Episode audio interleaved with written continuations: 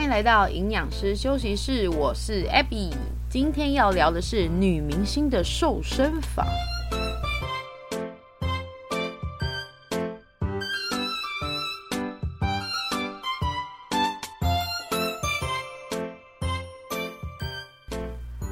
Hello，Hello，今天呢，我用了新的麦克风。是的，我买了一个桌上型，专门就是录音的麦克风。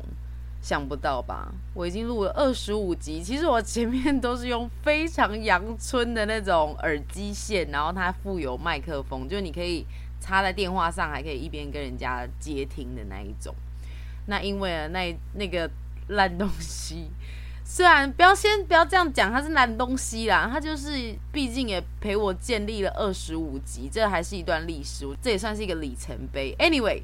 那个耳机就被我家的鸟呢，就咬过了几次，所以它根本就已经脱线了，就它的那个金属线都已经外露了。其实上一集都还是靠着它，那它也没有坏掉。但我就看着看着，觉得说，是也没有必要这么省吧？好歹要经营一个 podcast 的，也是该投入一些比较好的设备啦，用起来如果品质不错的话，那大家听得也舒服啊。所以我就也不是说花多少钱，但就买了一个比较正式的这个麦克风。今天要来跟大家聊关于女明星的瘦身法。荧光幕前面的这个明星啊，她的体态。其实都是备受瞩目的嘛，尤其是演一些戏剧，他可能为了要符合这个角色的形象，都可以竭尽所能的用各种饮食法，还是比较剧烈的健身啊，或者是其他一些不是很主流的保养的方式，让自己的体态跟外貌更贴近剧本的设定哦。那我这个话题的灵感呢，主要是因为最近我追完了这个韩剧《黑暗荣耀》的第一季。可能有一些听众会觉得我怎么那么晚才看？其实我平常是没有追剧的习惯啦。但是上次就跟我姐姐聊天，然后一直狂推我看这一出片。我想说，好吧，那个闲来无事查一下到底是在演什么内容，然后就发现，哎，怎么是宋慧乔演的？她算是我一个比较熟悉的演员，然后我也觉得她看着蛮顺眼的。啊，从以前就有看他一些其他的作品，那因为剧都追了嘛，追完之后你就会对里面的角色有一点兴趣。不知道你有没有这种经验？看完一出片之后，就想要去查一些演员他的背景，然后就有看到一篇报道说，呃，宋慧乔为了这一个角色的设定，就是被霸凌过啊，就从小很可怜这样子。这个不是说一个多么光鲜亮丽的一个角色，反而是比较。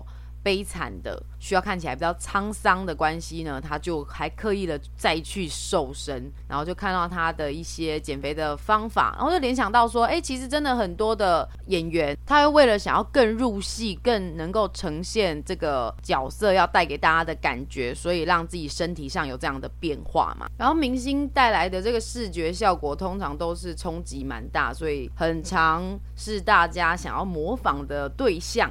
于是呢，今天就想要来检讨几种这个报道上面说女明星尝试的这些瘦身法，哪些是我觉得可以用，哪一些是呃看看就好。不过按惯例呢，在这个进入主题之前，我当然还是要来回复一下听众的留言哦。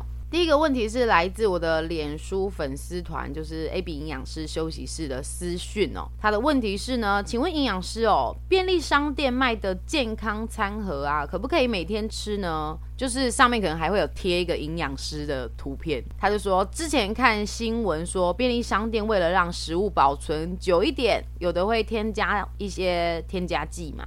啊，吃多会让人家想睡觉。想要知道添加物对身体是不是有什么影响呢？这个问题呢，我会分两个部分来回答。第一个就是可不可以天天吃？我觉得其实是没有问题的。因为基本上健康餐盒它里面不外乎就是米饭啊、菜、啊，或者是蛋白质、豆腐、肉啊这样子。这种东西本来就是一般的食物，不会有什么吃久了会累积什么毒性之类的。那你如果真的又要探讨到什么添加物什么，那也都会在法规合法可以添加的范围之内。你要说真的很严格的去检视，如果营养师你跟我说可以天天吃，我天天吃我出事的话怎么办？怎么办呢？其实这也没有人可以去保证，因为不会有人去做实验说，呃，来吃便利商店的呃这个餐食吃多久会怎么样，多久怎么样，到底要到多久才会有这个效果？那你非得要看到这一种报告才会去尝试的话，那你就不要吃好了，因为如果你的你的担忧程度是那么的高，你把自己风险拉这么高的话，那就不要尝试。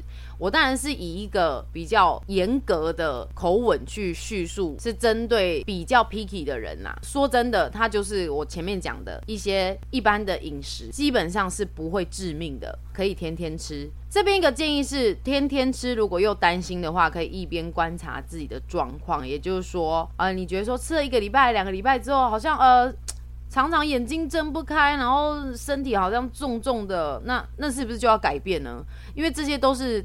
只有你自己能够掌握的资讯啊，所以我的建议就是可以吃，然后一边吃一边观察自己的舒适度，基本上它就是食物，不会有很危险的事情发生。哎，那听众也不是说随便乱问的啦，是的确我上网查有看到一个报道，就是。来自于说它的标题这样讲哦，日本学者铺超商即食饭团甘氨酸易嗜睡，就直接这样子下标题。但，一般民众对于一些化学名词啊，可能都会觉得哈，好恐怖哦，呃，H2O 好恐怖哦，呃，H2O 其实就是水。哦，那甘氨酸是什么呢？甘氨酸其实就是蛋白质的小分子氨基酸。好，好，我赶快拉回来，已经又扯得太远。反正呢，这个标题让人家觉得说，嗯，吃一个御饭团就会嗜睡耶，难怪我精神都不好。这样马上做一个连结。但我们要去了解一下，说，哎，这个报道里面到底在讲虾米话嘞？好，他是说，因为呢，御饭团里面有一个添加物叫做甘氨酸，同时因为甘氨酸也会是睡眠改善补充剂。的一个成分，再来它比较说这个补充剂的剂量，三公克的甘氨酸相当于一粒饭团所含的甘氨酸，所以呢，凭借着这两个条件，就是御饭团里面有甘氨酸，第二个因为它的剂量相当于一个助眠剂，所以就说啊，吃御饭团诶爱困啊。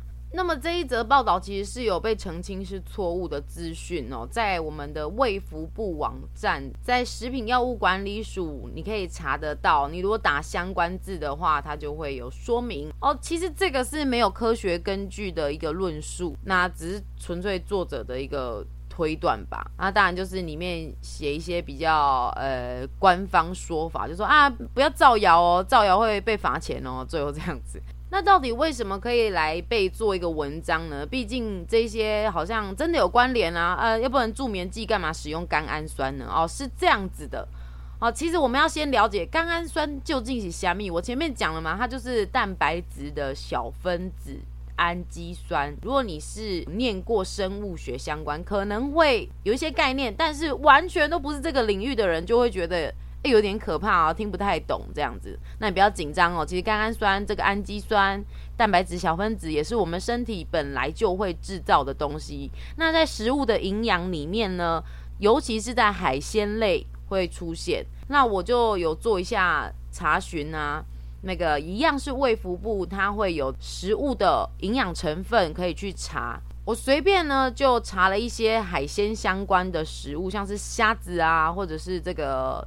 什么旗鱼丸啊，这种加工的鱼丸类，它在二三十公克一小颗就含有一两百毫克的甘氨酸。那我刚才忘记前情提要，就是为什么甘氨酸要被添加在这些什么饭团、油炸物啊、关东煮啊？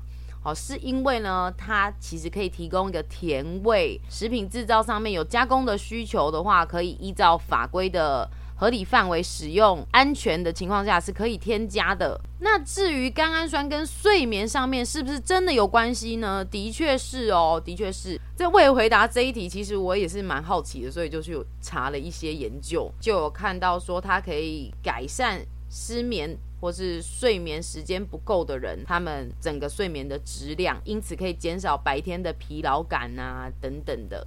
或甚至是在认知的功能，那个在精神治疗上面也会运用甘氨酸。讲了那么多，重点就在于说，到底是要吃到多少才真的会受到影响？其实我没有查到一个很明确的数字，但是呢，这里看到研究上面，如果你是要改善这种认知功能啊，然后一去影响你的大脑啊，怎么样的？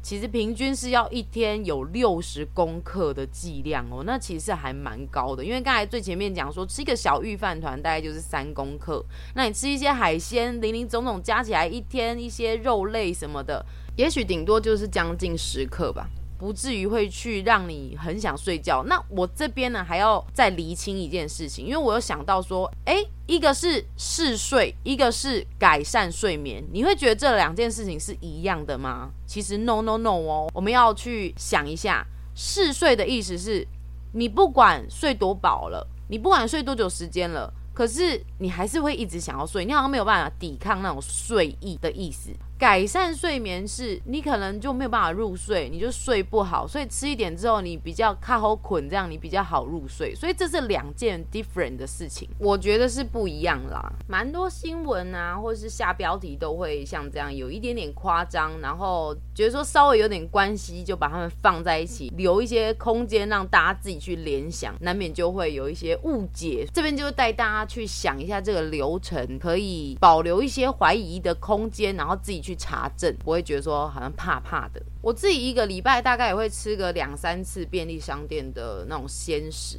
有时候教课到太晚了，然后回家都已经八九点了，有些店家也没有开，那便利商店就是你的好朋友。除此之外呢，这个时段还会有一些打折，因为它就集齐了，贴个六五折之类的，大家可能有经验啊。这时候就可以抱持着一个用比较便宜的价钱买一个尝鲜的机会，这种有趣的感受，尤其是。便利商店现在推出的口味啊，都还蛮多的。哎，我觉得我可以做一集，就是给他吃个可能两三周，做一个超商饮食的评比，不知道大家有没有兴趣听呢？好了，进入第二位听众，他所问的这个问题是：请问如果我现在在减脂的话，三大营养素的比率要怎么分配呢？谢谢。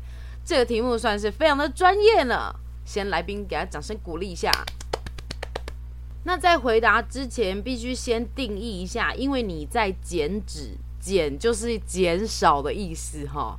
那你的总热量设定一定会比维持的时候还要再低一些，也就是你为了要减脂，你的总热量一定是比较少的。我们要创造热量赤字，这是第一点哦。顺便复习一下，我之前也有提过营养金字塔。诶，我好像没有在 Podcast 里面提过诶。Anyway，我在那个 IG 的图片里面有提过，营养金字塔最底层，也就是你的基础是总热量哦，也就是它的影响力最大，它是你在做饮食管理的根基呀、就像是一栋房子的打地基一样重要。继续往上爬，第二大重要的就是你说的三大营养素喽。我的答案是，只要三大营养素的比例。是你能够持之以恒，帮助你维持你要的理想体态，那么这个三大营养素它就是适合你。不过呢，这边当然还是要讲几个大原则，不然会觉得很没有方向嘛。为什么会有那么多人要去讨论三大营养素？就是因为它有一些特性，比如说脂肪好了，脂肪其实吃一点点热量就很高，但是它在我们肠胃道排空，也就是它消化的速度是比较慢的，它可以停在胃比较久一点，因此它的饱足感是比较够的。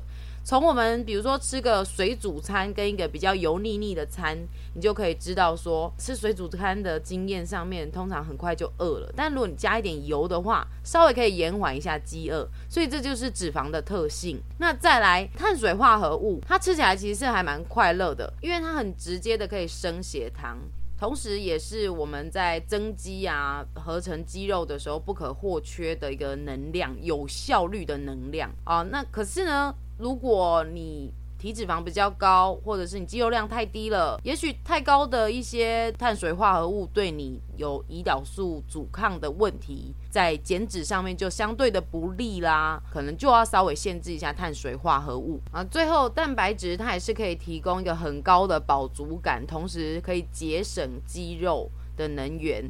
这句话什么意思啦？要不要讲白话哈？就是说你因为呢在减脂的过程中热量被限制了，那么蛋白质如果被拿去做能源，没有被肌肉拿去做资源的话，那你肌肉可能就会被牺牲掉哦。所以要吃足够的蛋白质，这个叫做呢可以节省肌肉。这可能都是英文翻译过来的。总之就是你如果要限制你的热量，你蛋白质一定要先吃足够，免得呢呃肌肉会掉掉啊。先讲了前面的原则，也许你就会有一些概念，知道说三大营养素它的特性，那你就可以因应你自己的需求去活用它们的比例啦。我看还是要举个例子比较好懂啦。像我带的一个学生啊，他就是在执行饮食计划的时候，我看他都吃的还蛮乖的，甚至有时候正餐的那个饭他都只有吃几口。那有一天他就跟我在上课的时候就说：“老师，我真的是觉得好痛苦哦，我可不？”可以再吃一点什么小点心，因为有时候真的很嘴馋呢。那我就说你当然可以啊，你因为你已经甚至吃的比我们要的这个条件还要再严格了哎。也就是说，他实际做出来的进食状况很难是百分之一百跟着计划走。那当然就要一边观察一边校正哦。他的饱足感不够，或者是他会有嘴馋的状况，我就会去看他是不是正餐吃的太少。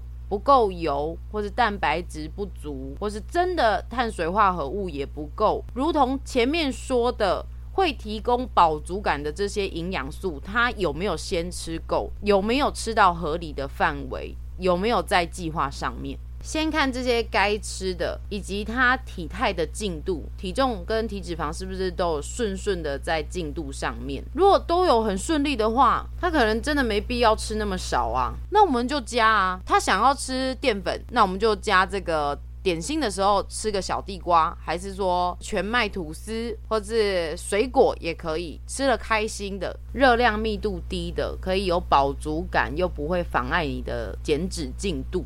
不晓得这个概念有没有 get 到呢？就是大原则要先有，然后去做，做完之后发现体重有顺顺掉，但你哪里还有不满足的话，你就去加，吃你爱吃的为主，这样子计划才能够顺利，同时你也快乐。可能讲起来还是没有办法很精确，但我觉得说，与其全部都一定要准备好才去做，不如就边做边修正。这样才是会比较适合自己哦。那最后就提供一个比例给大家。通常我们三大营养素，碳水化合物，也就是糖类的部分，你可以抓四十五到六十五的百分比；脂肪大概是二十到三十五的百分比；蛋白质大概也是二十到三十五的百分比。好，这样子去抓，这是一定的答案吗？没有一定啊，依照个人的需求去微调都没有关系的。每个人的反应都是不一样的，同一份食谱给不一样的人去吃，结果肯定也不同，所以一定要一边观察你的进度，再去修正你的饮食计划，这样比较务实啦。好的，好的，终于要进入今天的主题，你还记得吗？我们要讲这个女明星的瘦身法啦。那我就没有多做很多功课，直接立刻当下上网查关键字“女明星的瘦身法”，你知道一打进去超多那个资料可以看的诶。Oh my god，这个话题之热烈啊！来点第一个这个什么二十位台湾女星减肥法盘点，好，给他点进去直接看。哇，这一整排下来就有二十个明星，然后我来念一下它大标题哦，什么徐若瑄喝橄榄油瘦身减肥，大 S 断食法，徐伟宁六六饮食法，杨丞琳一六八断食法加润吧。不啦不啦不啦，蛮多的，反正有兴趣的再自己上网查来看看吼。那我这边念几个，我觉得蛮妙的。有一个喝橄榄油的，说是早餐先喝橄榄油加醋，那其他的时间就算接触到劣质的油也不会吸收。这个我是问号啦。但橄榄油本身是好东西，呃，不过呢，你要说喝了它身体就得到无敌星星的话，这个不太可能。热量就是热量，应该是不会这样消失的啦。再来是一个葡萄柚瘦身菜单，就是说每一餐都要吃葡萄柚，也可以榨成汁，然后要吃十二天。我会觉得葡萄柚 OK 啊，但是这样的菜单会让人家觉得说，是不是葡萄柚有什么神奇的魔法呢？哦，在我看来，它是整个都吃的少少的，而不是葡萄柚的魔力。这边要特别提醒大家，没有一个食物它是特别神奇的哦。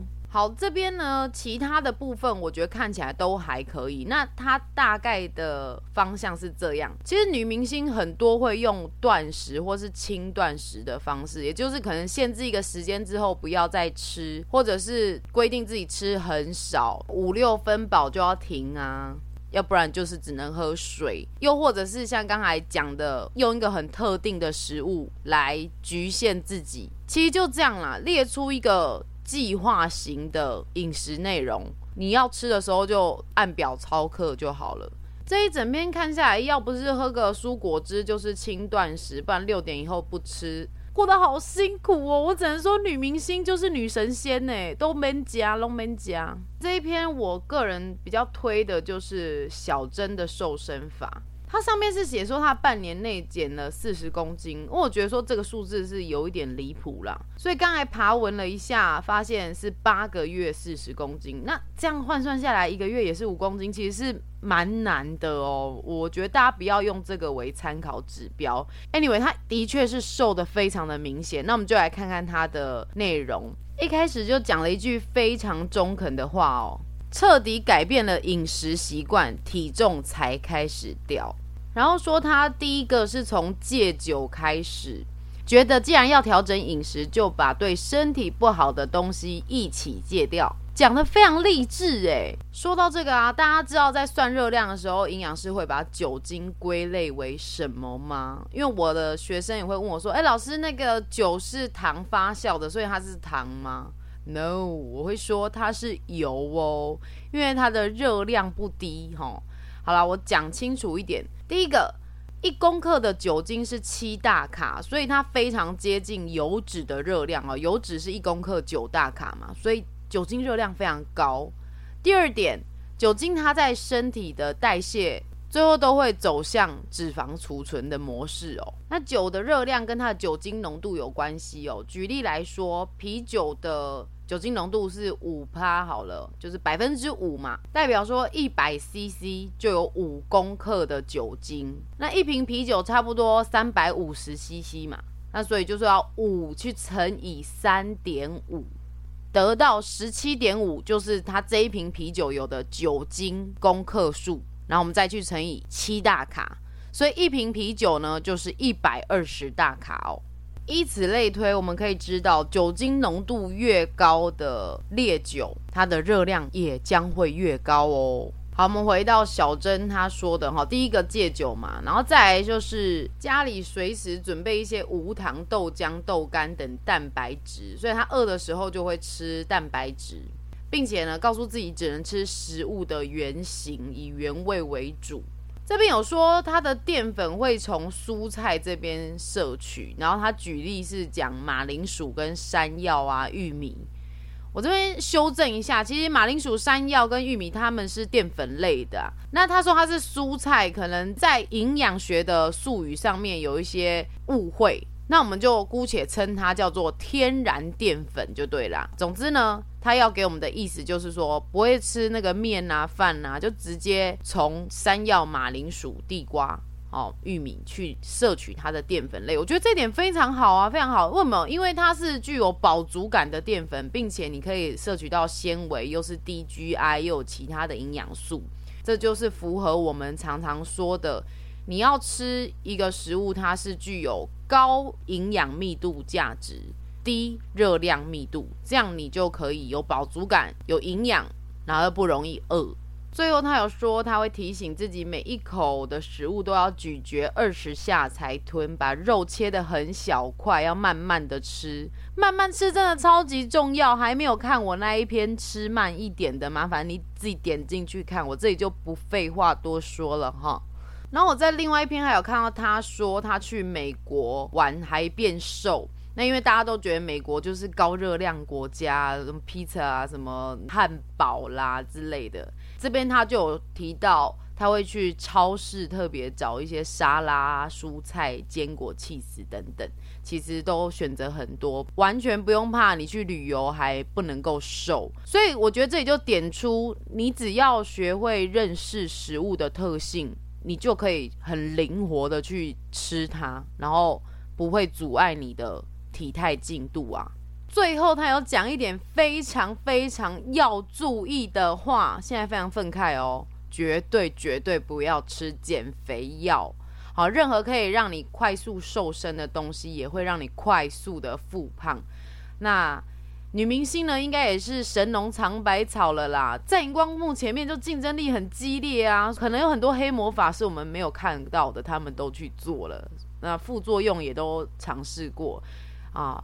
看到他这一篇是写的真的蛮中肯的啊，参考的价值是很高哦。最后结语的地方呢，他说曾经觉得少吃多动是屁，但是等到自己成功了之后，才发现这句话是唯一解哦。哎，真的呢，同学，我跟你讲，少吃多动当然是真的啊，因为你要把你自己的体态下修，那就是减，少吃可以减，多动也是创造减，减法的减哈，minus。只是说我们在谈论运动饮食的策略上面，你要怎么样子去找到一个你可以长期去做又不那么痛苦的。好了，今天大概就是分享到这边啦。因为觉得说女明星，毕竟大家都常常看到她们，她们看起来又是这么的漂亮迷人，不免会想要模仿她们。但一个人的成功，他背后的执行细节，其实绝对不会。只限于报章杂志写的那几行字啦，这是希望带给大家去思考的问题。那如果你真的有动力想要去达成一些目标的话，就应该对自己负责，而不是盲目的去做模仿而已哦。那么今天的主要内容就讲到这里喽。哎，我真的非常感谢这两周都有来留言私讯的朋友。那我也非常欢迎其他还没有来跟我互动的听众，可以来给我加油打气哦，帮我做五星评论，或者是告诉我你想要听的内容，都非常欢迎你哦。我的 IG 是 a b b y 点 e a t 点 l i f e，A B 营养师休息室，我们下次见喽，拜拜。